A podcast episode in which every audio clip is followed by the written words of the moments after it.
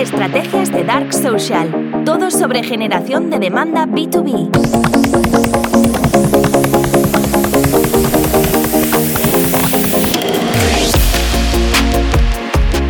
Una respuesta muy común que veo en LinkedIn siempre es, a mí esto sí que me genera muchos leads.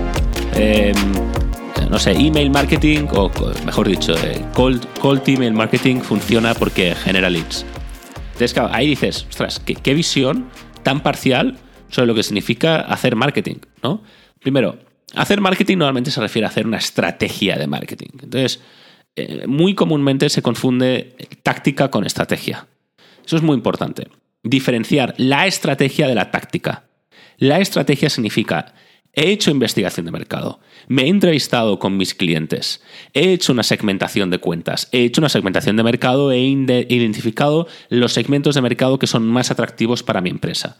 En base a ello, he creado un perfil de cliente ideal donde he podido definir todos los miembros del comité de compra, dentro de los cuales me voy a dedicar a este que es el promoter, el promotor de la decisión de compra.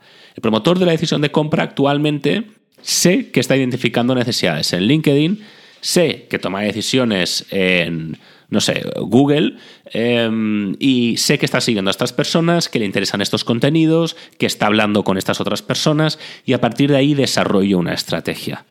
Chutar emails no es una estrategia, es táctica y probablemente poco efectiva. Pero es una táctica, no es una estrategia. Y eso es lo primero que hay que tener en cuenta. Porque cuando te dedicas a mandar cold emails, lo que estás haciendo es táctica, donde desde un punto de vista muy optimista, esperas que eh, todas las estrategias de marketing eh, tan complejas y, eh, no sean más que eso, más que las ganas que tiene un marketer de añadir paja y de darle pompa a algo que realmente no lo tiene. ¿Qué quiero decir con esto? Cuando creas una estrategia de marketing, tienes que crear tácticas distintas a lo largo de una estrategia, el sumatorio, el conjunto de estas tácticas que hay una estrategia, dirigidas a cada una de las fases de ese proceso de toma de decisión. Una es que mi audiencia identifique la necesidad. La segunda es que aprenda a resolverla.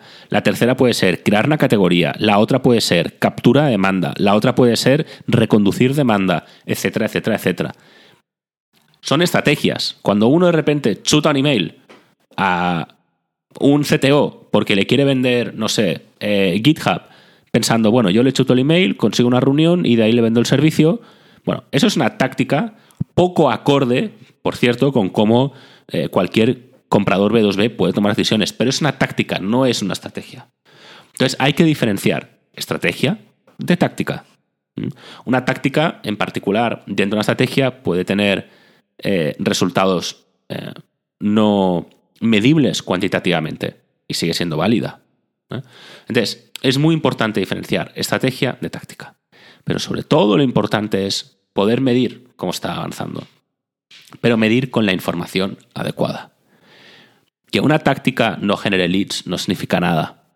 ¿Mm? Yo tengo muchas tácticas que no generan leads, pero porque lo que buscan son otros objetivos dentro de la estrategia, como eh, conseguir que mi audiencia identifique necesidad, como posicionarme, como crear categoría, Em, una estrategia de contenidos, muchas veces, en, mi caso, un contenido no tiene el objetivo de generar un lead, sino lo que tiene eh, es otro objetivo que es crear una categoría. Y crear una categoría sí que tiene como objetivo generar leads. Lo importante es que en cualquier caso, medir por leads, para mí, no tiene ningún tipo de sentido. Lo que a mí me interesa es incluir dentro de esa ecuación mucha más información. ¿Y por qué digo que medir por leads no tiene ningún tipo de sentido? Siguiendo con el ejemplo anterior, cuando hablo de email marketing, he visto muchos marketers que defienden que todavía el cold outreach vía email funciona. Eh, y me lo dicen por LinkedIn. Eh, publiqué el otro día una publicación en la que decía eh, cold outreach por email es marketing desfasado y había gente que defendía que no. Lo entiendo, ¿eh? Yo he enviado muchísimos emails en mi vida. En el año 2015 creo que mandaba mm, unos 2.500 correos al día, no los condo, lo he explicado muchísimas veces. Tenía cuatro o cinco cuentas de correo electrónico distintas, desde las cuales mandábamos correos personalizados, donde decíamos, eh, hola Juan, espero que estés teniendo buen martes, eh, eh, te deseo, espero lo que sea, ¿no? O sea, los personalizábamos muchísimo, muchísimo, muchísimo. Teníamos una reply rate del 70%. O sea, de 2.500, cada día nos respondía el 70%. Teníamos una secuencia muy grande GDPR, la normativa sobre protección de datos en la Unión Europea, todavía no, ha entrado, no había entrado en vigor y nos lo podíamos permitir. La, pregunta es, ¿Cuántos leads generabas? Muchísimos, muchísimos. O sea, lógicamente ese 70% de ratio de respuesta, muy pocos, muy pocos eh, emails em, pedían reuniones, ¿no? En términos relativos. En términos absolutos, de ahí sacábamos 15, 20 reuniones al día, sin problemas. 15, 20 reuniones al día, tenía varias personas atendiendo esas llamadas. ¿Cuál era el problema? La baja conversión.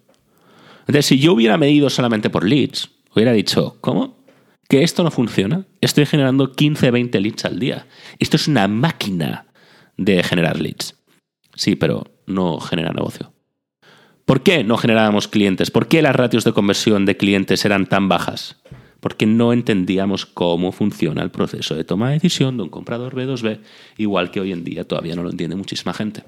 Porque las posibilidades que tienes de mandar ese email a una persona que pertenezca al comité de compra, que haya identificado necesidad, que quiera resolverla, que haya aprendido a resolverla, que se encuentre en el momento de compra, que tenga el dinero para poder pagarlo, son muy bajas.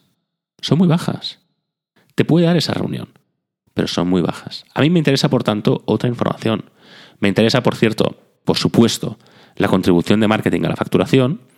Me interesa el ciclo de ventas, cuánto tarda me interesa el ACV que me está dejando cada programa de marketing, me interesa por supuesto el porcentaje de conversión del ITA cliente, me interesa mucha más información que no el número de leads.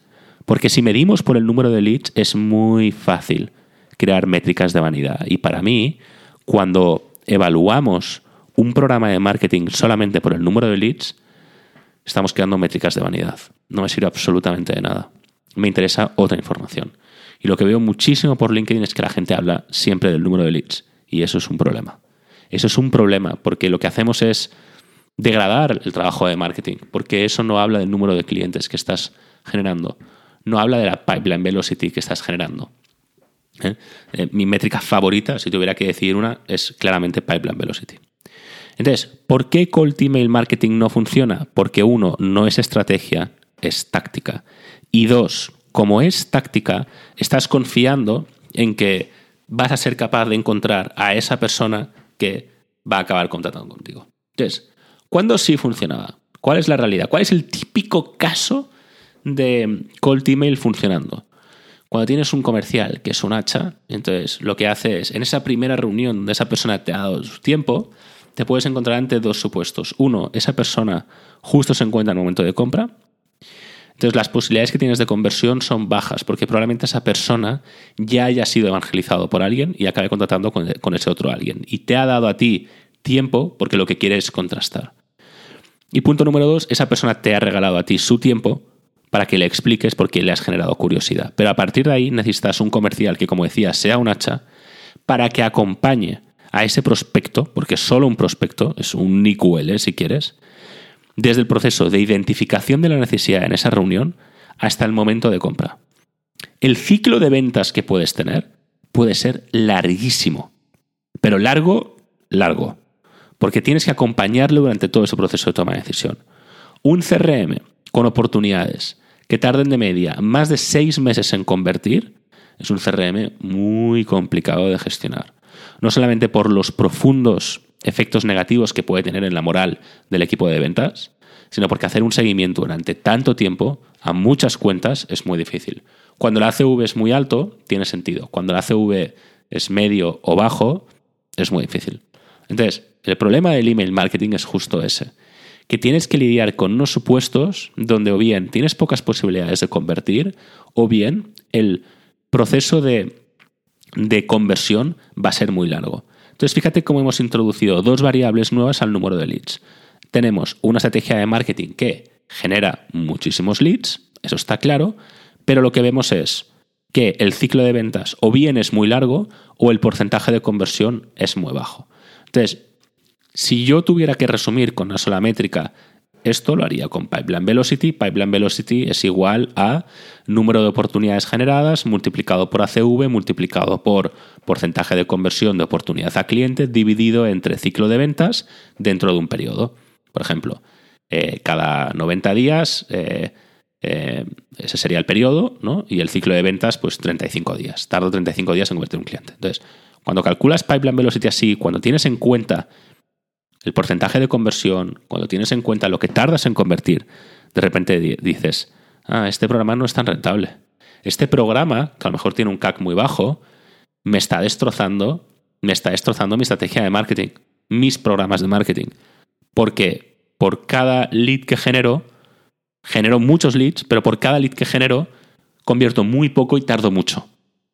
Quizás sea más rentable que mis BDRs, SDRs o quienes sean se dediquen a actividades más rentables, a programas de marketing más rentables. Entonces es muy importante siempre medir desde ese punto de vista, teniendo toda la información, poniendo toda la información encima de la mesa.